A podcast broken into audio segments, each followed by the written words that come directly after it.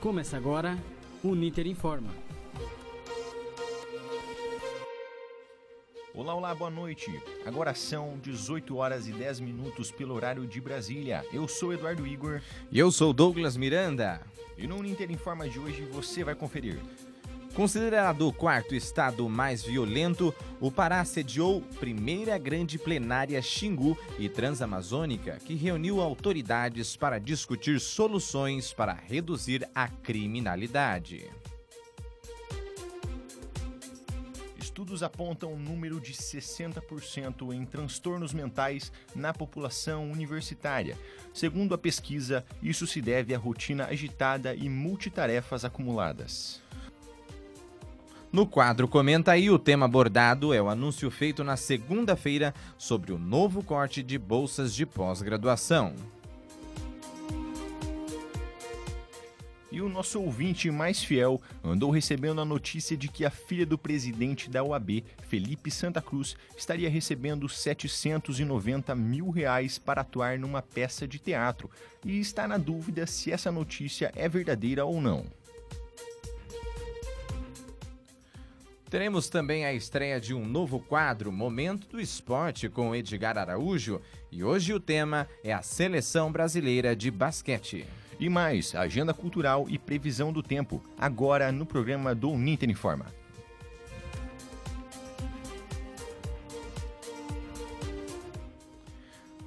Estamos ao vivo no Rádio Jornal Laboratório do curso de Jornalismo Ninter. Acesse nossa página no Facebook, vai lá, vai agora, arroba Jornalismo Ninter e interaja conosco ao vivo. Acesse também os programas anteriores em mediaçãouninter.com.br. Você também pode acompanhar o programa ao vivo pela Rádio Web Uninter em uninter.com barra. Repetindo, uninter.com barra rádio web. Considerado o quarto estado mais violento, o Pará sediou a primeira grande plenária Xingu e Transamazônica, que reuniu autoridades para discutir soluções para reduzir a criminalidade. Em meio a dados alarmantes que colocam o estado do Pará como o quarto colocado no ranking de violência e Altamira, no sudoeste paraense, como o município mais violento do país, autoridades, entidades e empresários se reuniram para tentar buscar soluções imediatas para reduzir a criminalidade no município. No dia 13 de junho, Altamira sediou a primeira grande plenária da Transamazônica e Xingu para discutir sobre a criminalidade. O evento aconteceu no centro de eventos e teve como tema Segurança Pública, Responsabilidade de Todos. Cerca de 600 pessoas participaram da audiência. Entre elas estavam a Cúpula de Segurança Pública do Pará, formada por delegados e comandantes da polícia, além de deputados estaduais, prefeitos, vereadores, presidentes de bairros, classe estudantil e entidades civis organizadas. O vereador Vitor Condes, que faz parte da Comissão de Segurança Pública na Câmara Municipal de Altamira, foi um dos organizadores do evento e falou da expectativa. A gente vai debater e dialogar com várias entidades para chegar a um denominador comum do que vai resolver o problema da segurança pública da nossa região. Malak Mawad mãe de um jovem que foi assassinado em 2017 em Altamira e atual presidente da entidade Mães do Xingu, exigiu das autoridades presentes mais investimentos em políticas públicas e uma resposta para os crimes cometidos contra jovens. A gente espera que realmente saia daqui encaminhamentos concretos para que a gente tenha uma sociedade mais digna, com direitos, né, que realmente a gente respeite a nossa Carta Magna, que é a Constituição, e o Estatuto da Criança e do Adolescente, onde a gente está vendo que Altamira está sendo um palco de várias violações de direitos. Né? O secretário adjunto de Segurança Pública do Estado, PM André Cunha, respondeu a todos os questionamentos da plenária e aproveitou para falar das ações que estão sendo desenvolvidas na região do Xingu pelo governo do Estado. É muito importante o papel da Polícia Judiciária nesse contexto. E é por isso que já houve o um incremento de efetivo de delegados, de escrivães e de investigadores. A audiência durou cinco horas e, no final, foi formado um comitê com 15 entidades que, a partir de agora, fazem parte do Fórum Permanente de Segurança Pública. Esse fórum vai monitorar e trabalhar novas ações na área de segurança pública para tentar reduzir os índices de criminalidade na região transamazônica e Xingu. Wilson Soares para o Ninter Informa.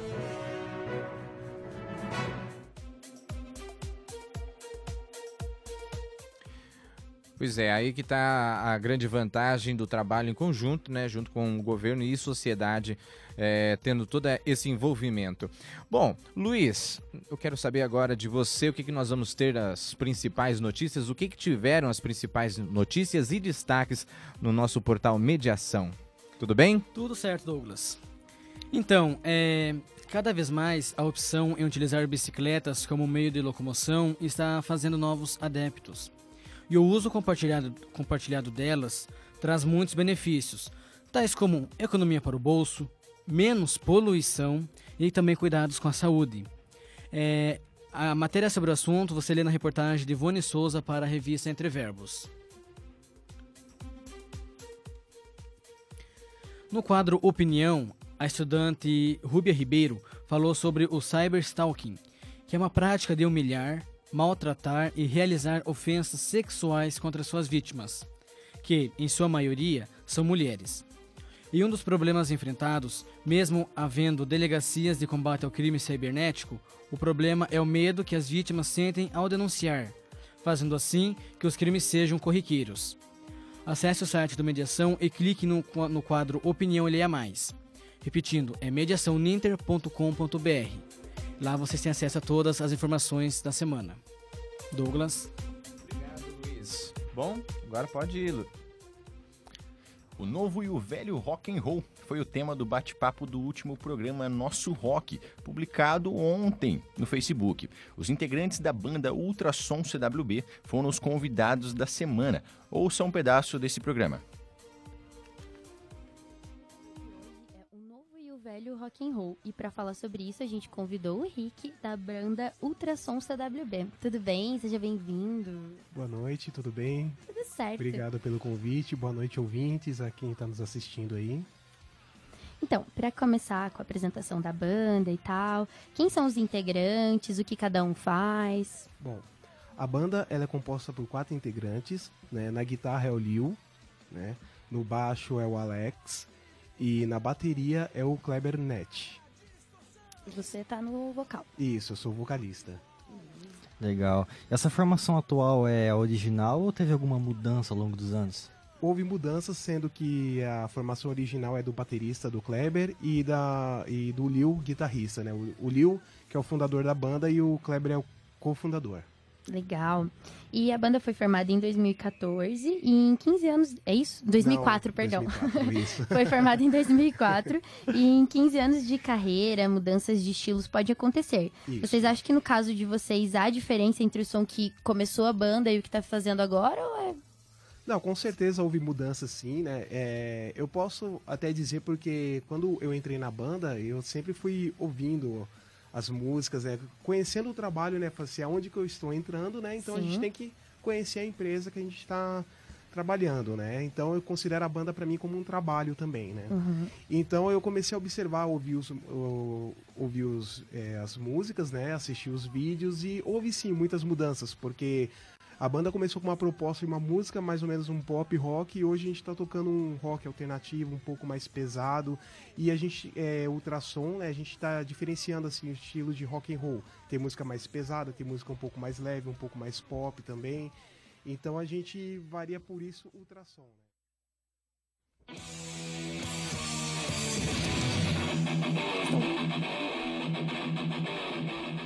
Nosso rock, o local da cena underground.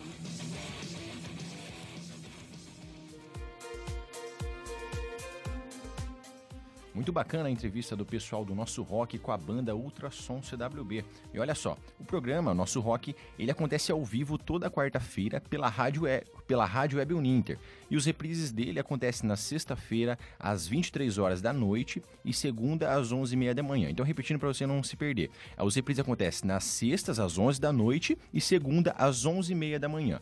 Esse e outros programas você pode acompanhar pela própria fanpage do Facebook deles, né? Que é o facebook.com barra Nosso Rock Rádio.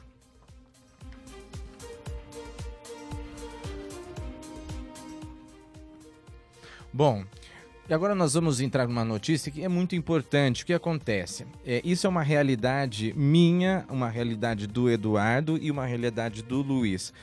É, estudos apontam o número de 60% em transtornos mentais na população universitária. O problema se deve à rotina agitada e multitarefas acumuladas. Isso é normal na vida do estudante, quando está em fase de TCC ou algum trabalho interdisciplinar, é, acaba acarretando isso. E, e, isso acaba sendo um assunto muito sério. É, ouça na reportagem de Tamara Azevedo Rezende. Dados de estudos recentes apontam que a prevalência de transtorno mental na população universitária está em torno de 60%, o que tem acarretado problemas de saúde nos estudantes das universidades. Os transtornos mentais nunca são unicausais. Eles sempre têm várias circunstâncias associadas ao desencadeamento do transtorno mental é que estamos vivendo em uma sociedade onde o estilo de vida agitado tem cada vez mais resultado em pessoas multitarefas, aquelas que se submetem a uma demanda excessiva de atividades cotidianas, associadas com o consumo de álcool e drogas, dormem mal e são sedentárias. A consequência disso é o aumento da possibilidade dos estudantes desenvolverem transtornos. Kátia Polis é professora do curso de Medicina e coordenadora da Pró-Reitoria de Assuntos Estudantis e Comunitários da Universidade Federal de Lavras. E segundo ela, para amenizar estes dados, a universidade tem oferecido para os estudantes atendimento psiquiátrico e psicológico gratuito desde o ano de 2017. A gente tem tentado trabalhar numa linha preventiva com ações para abranger mais gente. Então a gente faz ações específicas lá no centro de convivência em que vários estudantes podem participar e se inteirar melhor do assunto. Se a pessoa sentir queda no seu rendimento funcional, tanto na vida pessoal quanto na vida acadêmica, a pessoa deve procurar ajuda, ela não deve ficar sofrendo sozinha. O produtivismo é mais um agravante. Estamos em uma era onde as pessoas estão a todo momento recebendo e enviando milhões de informações, o que tem gerado um estresse tão grande que elas estão esquecendo de si próprias. O sociólogo e também estudante da Universidade Federal de Lavras, Rossano Botelho, comentou sobre o assunto. Eu acho que a primeira coisa é desmoralizar a questão. É reconhecer que isso não é uma questão moral, não é uma questão de caráter. Né? As pessoas que têm depressão, as pessoas que estão com transtorno de ansiedade, com pânico, elas não estão com isso porque são preguiçosas, porque são incompetentes, porque são folgadas. Não é, a questão não é moral, a questão é fisiológica, é uma doença. Acho que a primeira coisa é reconhecer isso. A segunda coisa é tentar se desconectar um pouco, tentar ficar um pouco sem fazer nada, para tentar lidar com essa pressão enorme de estar fazendo coisas o tempo todo. Eu acho que não fazer coisas é fundamental. Para prevenir esses transtornos, basta ter uma vida mais organizada, não se sobrecarregar tanto e conhecer os seus limites. Ter o apoio da família também é fundamental e, se preciso for, procure a ajuda de um profissional. Tamara Rezende, para o Ninter Informa.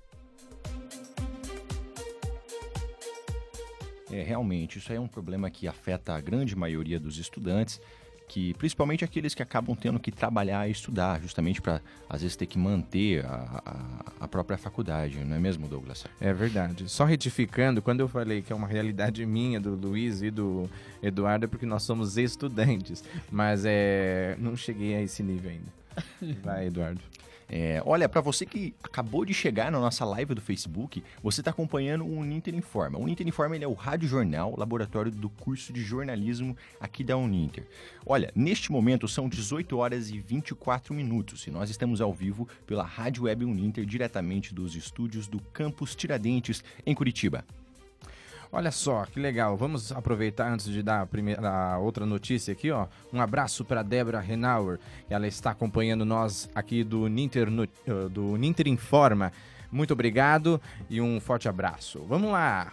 O governo Jair Bolsonaro anunciou na segunda-feira o corte de mais de 5 mil bolsas de pós-graduação, o que traz consequências às bolsas né, que seriam ofertadas até o fim deste ano.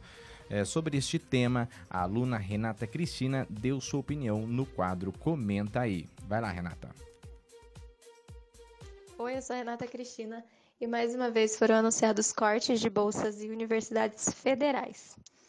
Um país que mira o progresso não pode deixar de investir em educação e o Brasil parece estar fazendo justamente o contrário, está regredindo.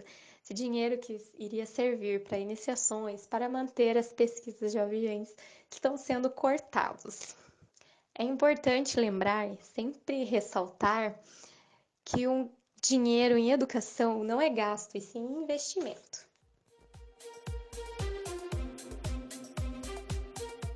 Nesta última semana, novamente o novo nome do atual presidente da OAB, Felipe Santa Cruz, circulou nas redes sociais. Mas dessa vez, a vítima é a filha do magistrado. Segundo a história que está circulando, a menina de 13 anos teria recebido 790 mil reais para atuar numa peça de teatro. Com isso, ele está vindo aí. Ele vem chegando.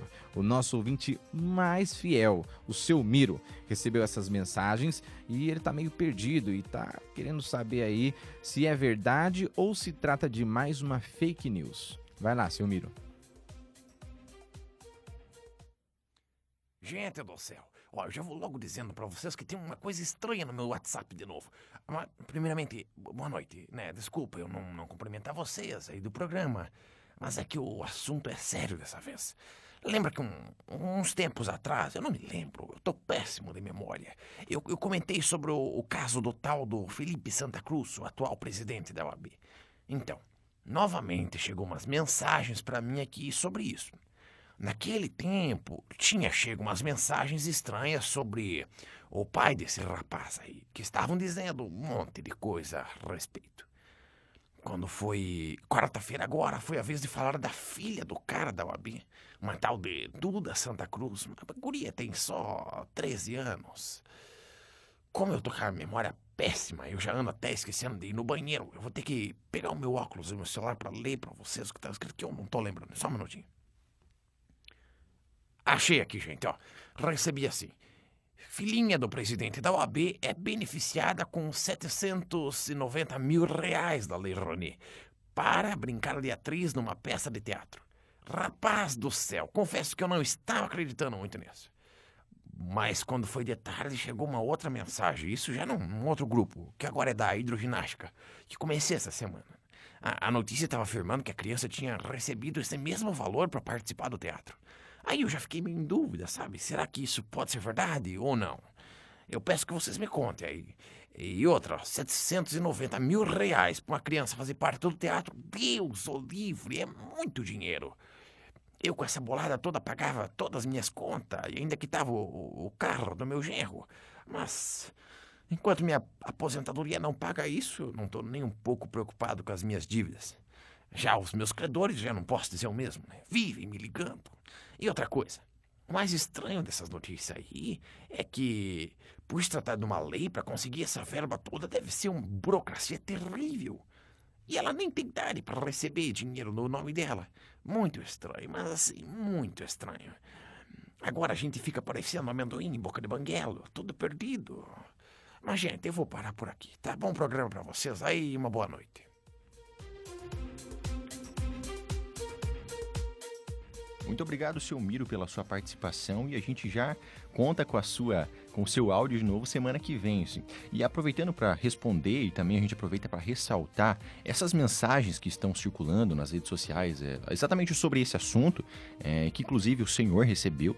É, que outras pessoas podem receber também, é, são notícias falsas, ou o que se chama popularmente, né, Douglas, de, de fake news. É, que mais circula, né? É, com certeza. É, e com isso, o serviço de checagem do boatos.org caracterizou essa mensagem como falsa. Então, a filha do presidente da OAB realmente ela é uma atriz, ou seja, tem até um pouco de verdade nisso, mas ela não recebeu nenhuma verba da Lei Rouanet. É sempre importante a gente frisar bem isso para as pessoas, porque como a disseminação é, é, tão grande dessas mensagens, pode chegar para um parente nosso ou até mesmo para a gente, né? E uma recomendação, né, Eduardo? Sempre pesquise, vá atrás, né? Corra atrás da informação, porque tem muita fonte confiável, muito mais do que você imagina. Ah, com certeza. E tem diversos serviços de fact-checking ou de checagem de dados também. Exatamente. Por exemplo, o boatos.org é um que a gente citou aqui, mas nós temos, por exemplo, o próprio Fato ou Fake, diversos serviços, não é não mesmo? mentiras. Bom, e aqui no Ninter Informa você também confere informações de utilidade públicas e verdadeiras. O Luiz tem essas informações com um boletim de informações, não é mesmo, Luiz? Isso mesmo, Douglas. É, segue até dezembro a vacinação contra a febre amarela aqui na região sul do Brasil. O processo de vacinação foi intensificado após a detecção do vírus em janeiro desse ano aqui na região. Autoridades de saúde do estado de Santa Catarina apresentaram um plano de ação para o enfrentamento da doença, antecedendo o período sazonal, que acontece normalmente entre dezembro e maio. E estão abertas as inscrições para as vagas remanescentes de processo seletivo do Fundo de Financiamento Estudantil, o FIES. As vagas têm cursos prioritários e por isso o candidato deve prestar atenção quanto ao prazo exato de cada curso. Candidatos não matriculados em instituição de ensino superior têm até o dia 11 de setembro para se inscrever. Já para aqueles que já estão matriculados, o prazo é até 29 de novembro. Começa hoje, dia 6, e vai até o próximo dia 15, a campanha Semana do Brasil, movimento lançado pelo governo federal que visa a incentivar o consumo e estimular a economia do país. Até o momento, Douglas, quase 5 mil empresas e entidades estão mobilizadas e vão participar da semana, ofertando descontos e promoções aos seus consumidores. A semana visa as comemorações do 7 de setembro, data em que se celebra a independência do Brasil. A proposta pretende gerar um ambiente de confiança para este e os outros e os próximos meses de, desse 2019. Todas as informações são da ABC Serviços. Aproveitando o seu gancho, Luiz, está falando das comemorações. O Brasil comemora amanhã 197 anos de independência. E para isso preparamos uma série de reportagens especiais contando esta trajetória.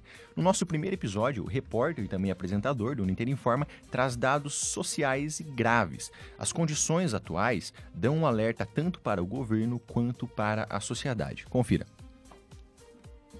Vocês são os mentirosos. Não, todo mundo é mentiroso. Você é um mentiroso também. Mentiroso. Mentiroso. Mentiroso. Mentiroso. Caluniador. Caluniador e mentiroso. Bom que isso esteja sendo, sendo dito por Vossa Excelência, que foi candidato a presidente da República e tem a dimensão do que é a democracia. Senador, Vossa Excelência está desrespeitando o senador Renan. Não lhe dou a parte. Não eu pode dar a parte. Não lhe dou a parte porque ele é antirregimental. Não lhe dou a parte. Não, é antirregimental. Não dou. Não lhe dou a parte. O eu filhote sou... da ditadura não, senhor. está aqui se Não lhe dou a parte. O que é isso aqui? Desequilibrado! O que é isso, desequilibrado? Mas o que é isso? Cheira pra todo lado, ninguém respeita a Constituição. De acordo com o Instituto de Pesquisa Econômica Aplicada, o IPEA, mulheres negras têm 50% a mais de chances de serem afetadas pelo desemprego. Pesquisas revelam que um cenário tomado pela discriminação racial no Brasil. Os números não param de alarmar. Segundo o Instituto Etios, em 2018, embora 54% da população brasileira seja negra, eles ocupam apenas 5% dos cargos de liderança nas maiores empresas do país. Quando se fala então em mulheres negras e pardas em altos cargos, de chefia, enfim, esse índice chega a menos de 1%. O espaço para homens e mulheres negros vai se afunilando conforme os cargos vão ficando cada vez mais altos. Na base da pirâmide corporativa, os aprendizes negros chegam a ultrapassar os brancos. carne mais barata do mercado é a carne negra.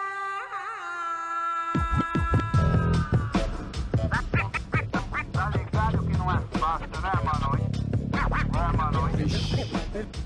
Se liga aí. O professor e advogado Renato Freitas Júnior explica que este racismo vem de uma construção de leis e direitos. O direito brasileiro, o ordenamento jurídico brasileiro, eh, negou a humanidade à população negra quando ela veio. Então, o direito civil tratava o homem e a mulher negra como coisa, podendo ser comercializada, vendida, leiloada e etc. Código Penal, por sua vez, já no início da República, no, no 19, tratou as pessoas negras como pessoas, porque só pessoas podem cometer crimes, só pessoas podem agir de acordo com determinado en- entendimento visando um fim específico é, ilegal. As pessoas negras no Brasil só foram punidas, só foram abrigadas pela lei a fim, é, a fim de serem punidas, né?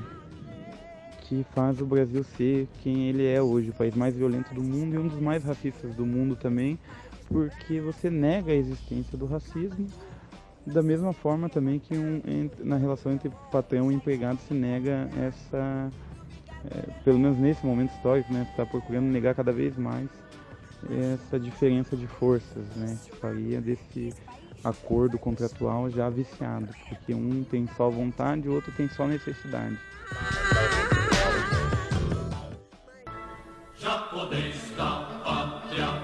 Amanhã é o dia da independência do Brasil. São 197 anos de construção histórica. O Brasil de muitas riquezas e culturas, desde a colonização até as últimas eleições de 2018. É, tem muita história para contar. Quatro coisas podem ter tido efeitos na trajetória da história brasileira. E destas podem até mudar o rumo político e econômico do nosso país. Estou falando da cana-de-açúcar, pau-brasil, ouro e café. É certo que estes produtos não contam todos os detalhes da história do Brasil, mas ajudam demais a entender como este enredo foi escrito, ou a partir de quando os portugueses chegaram em terras brasileiras.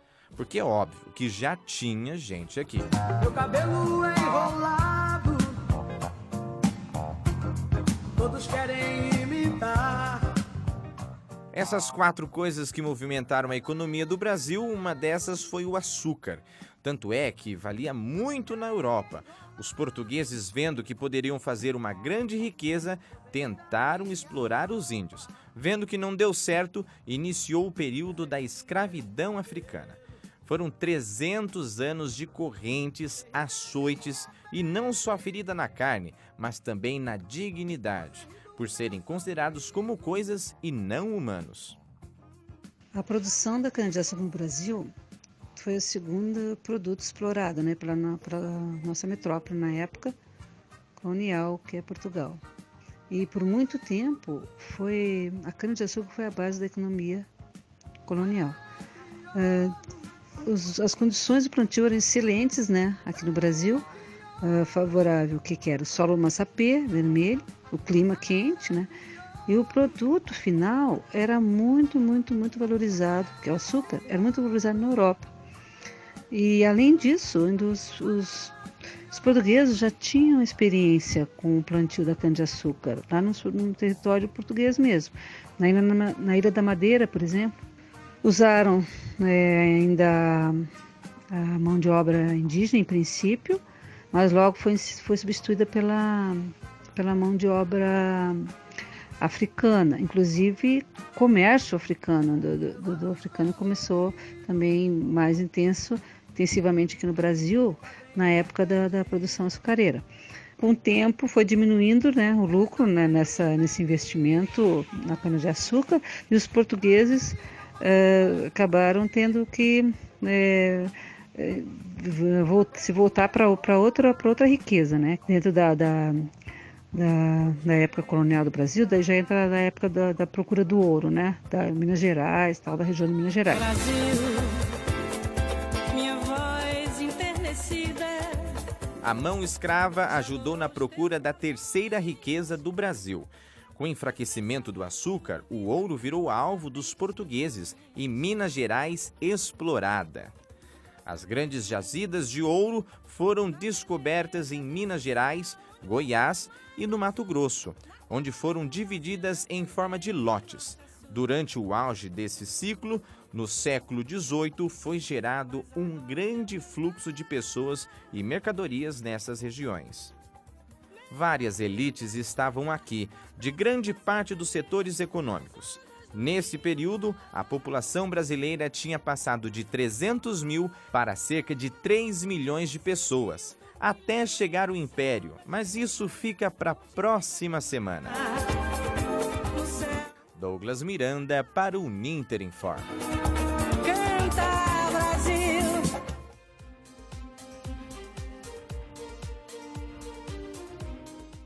E hoje teremos a estreia de um novo quadro, é o Momento do Esporte, isso mesmo, e é com ele, com Edgar Araújo, e o tema de hoje é a Seleção Brasileira de Basquetebol, que derrotou o Montenegro e avançou com 100% de aproveitamento. A participação na fase preliminar na Copa do Mundo de Basquete. Um fato que ocorreu pela última vez eh, foi lá em 2002, em Indianápolis, Estados Unidos. Ouça na voz do nosso amigo Edgar Araújo. E a seleção brasileira de basquete derrotou Montenegro nesta quinta-feira por 84 a 73 e avançou e fechou com 100% de aproveitamento a sua participação na fase preliminar da Copa do Mundo de basquete. O Brasil já havia vencido a seleção da Nova Zelândia e também a seleção da Grécia. Última vez que o Brasil terminou a primeira fase de uma Copa do Mundo com 100% foi em Indianápolis em 2002, quando venceu Porto Rico, Turquia e Líbano. Vamos ouvir o treinador da seleção brasileira, Aleksandar Petrovic, projetando a sequência da equipe na competição. Y ahora llega lo mejor. Hay que afrontar República Checa día 7 y Estados Unidos día 9. No me voy a pensar en Estados Unidos. Primer juego día 7, República Checa. 40 minutos de guerra. Es un equipo, hay que ahora hacer Bruno y César, Bruno y César hacer un buen scouting para coger las eh, misuras, pero penso que Brasil agora mismo está en un buen momento eh, de juego. Hay muchos jugadores eh, que están que están en forma óptima y pienso que día 7 podemos asegurar la victoria y entrar en cuartos de final. Tá aí então palavras do treinador da seleção brasileira de basquete, Aleksandar Petrovic. E agora, na próxima fase, o Brasil formará o grupo K na Copa do Mundo, que já tem também os Estados Unidos e ganhará outros dois integrantes: República Tcheca e Grécia ou Nova Zelândia. No próximo sábado, a seleção brasileira enfrenta os tchecos e na segunda-feira tem pela frente a poderosa seleção norte-americana. Com informações do esporte para o Uninter Notícias, Edgar Araújo. Agora é aquele momento mais cultural que nós temos aqui no nosso programa, no Uninter Informa. É quando o nosso querido Luiz Gustavo, nosso repórter daqui, ele traz pra gente os destaques e o que vai ter de bom aí nesse final de semana com a agenda cultural. Tudo bem, Luiz? Tudo bem, Eduardo. É, no dia 8 de setembro, às 19 horas, no Teatro Universitário Cláudio Barradas, lá em Belém, acontecerá o espetáculo de danças urbanas Jamais Fomos Modernos, que é resultado da provocação do livro de mesmo título, do antropólogo francês Bruno Latour. As entradas são 20 reais a inteira e 10 reais a meia. A classificação é livre. Na cidade de Catas Altas, em Minas Gerais, o Bloco dos Ilustres realiza um festival de cultura, cerveja, cervejas artesanais e gastronomia. Serão três dias de festa com música, oficinas, encontros de carros antigos e comidas. O evento acontecerá entre os dias 6 e 8 de setembro no Rock Beer, que fica na Praça da Matriz. A entrada é gratuita. Amanhã, dia 7, em comemoração ao Dia da Independência do Brasil, acontecerá o tradicional desfile cívico na Avenida Cândido de Abreu, em Curitiba, com espaço aberto para o público. O início do evento está marcado para as 9 horas da manhã e irá seguir com apresentações até o meio-dia. Você vai lá, Luiz? Olha, tô pensando. É? Talvez eu vá. É. É, Dá até pra fazer essa pergunta, né? Será que é, é deixar de ser patriota se não for ou for? Porque, né? Verdade. Muita gente vai viajar ou coisa do tipo e acaba tendo esses impercáveis. E vamos lá, você vai? É, Não, eu não vou porque eu vou viajar. E eu quero saber de você, já que eu vou viajar, quero saber se eu vou pegar chuva nessas estradas aí, porque tá complicado, né? Ainda mais esse tempo que tava frio, amanhã vai ser um calor. Como que vai ser, Luiz? Pois é.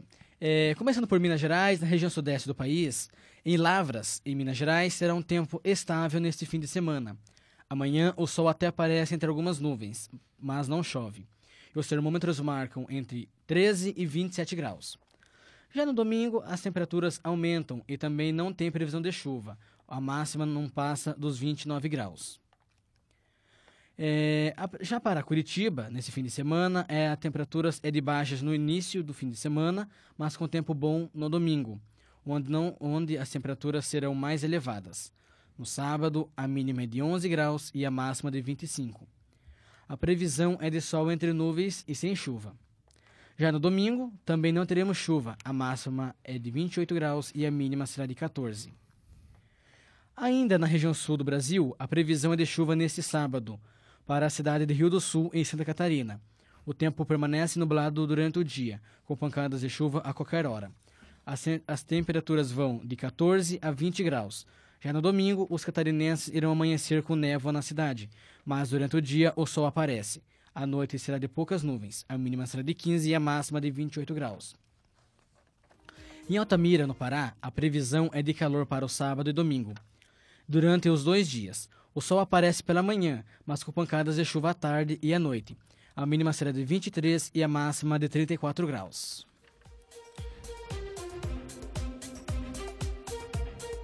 Só pegando esse gancho aí, com licença, só um minuto.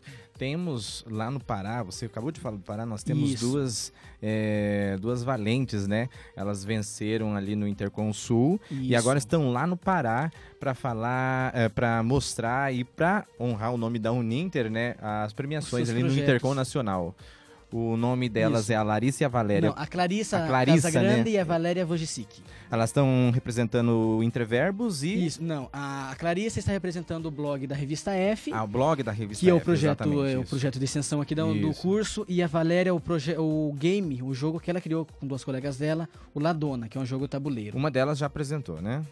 As duas, inclusive, as duas As- já, já hoje- hoje uma delas apresentaram. Isso, hoje foi a Valéria. Ah, tá certo. Bom, os resultados vão ser né, é, lo- lo- Divulgados. divulgados logo depois. Desejamos só sorte para elas e que venha, venha um troféu aí para para Uninter, né? Com certeza, Douglas. A gente fica aqui ansioso pelo resultado e aqui a gente aproveita e deixar a nossa torcida de toda a Uninter aqui. Estamos ansiosos esperando vocês voltar aí, quem sabe com mais um título pra gente. E agora o Uninter Informa fica por aqui. Mas Acompanhe já? uma. Já terminou, infelizmente. Só semana que vem agora. Acompanhe mais em facebook.com barra jornalismo Uninter e também no portal mediaçãouninter.com.br. Assim, o Uninter Informa é exibido ao vivo toda sexta-feira a partir das 18 horas e 10 minutos pelo Facebook do curso de jornalismo Uninter e também pela Rádio Web Uninter em uninter.com barra. Os programas anteriores você pode ouvir em mixcloud.com barra Uninter Informa. Olha, eu sou o Douglas Miranda e eu estou honrado a apresentar aqui, junto com o Eduardo, junto com o Luiz. Foi uma honra estar também com você, é, meu ouvinte ali do Ninter Informa. Eu sou o Douglas Miranda aqui na apresentação e junto comigo, Eduardo Igor. Nosso, a nossa editora-chefe hoje ela não está, a dona Nicole, mas é a Nicole Beck. Na produção nós tivemos Luiz Gustavo, eu, Douglas Miranda, Eduardo Igor e Edgar Araújo. Os trabalhos técnicos do campeão Felipe Pacheco. Orientação e supervisão, professor Otacílio Vaz e o meu orientador. Coordenação do curso de jornalismo Uninter, professor Guilherme Carvalho. Bom, boa noite e até sexta-feira. Até sexta-feira. sexta-feira. Boa noite a todos. Tchau, tchau. tchau.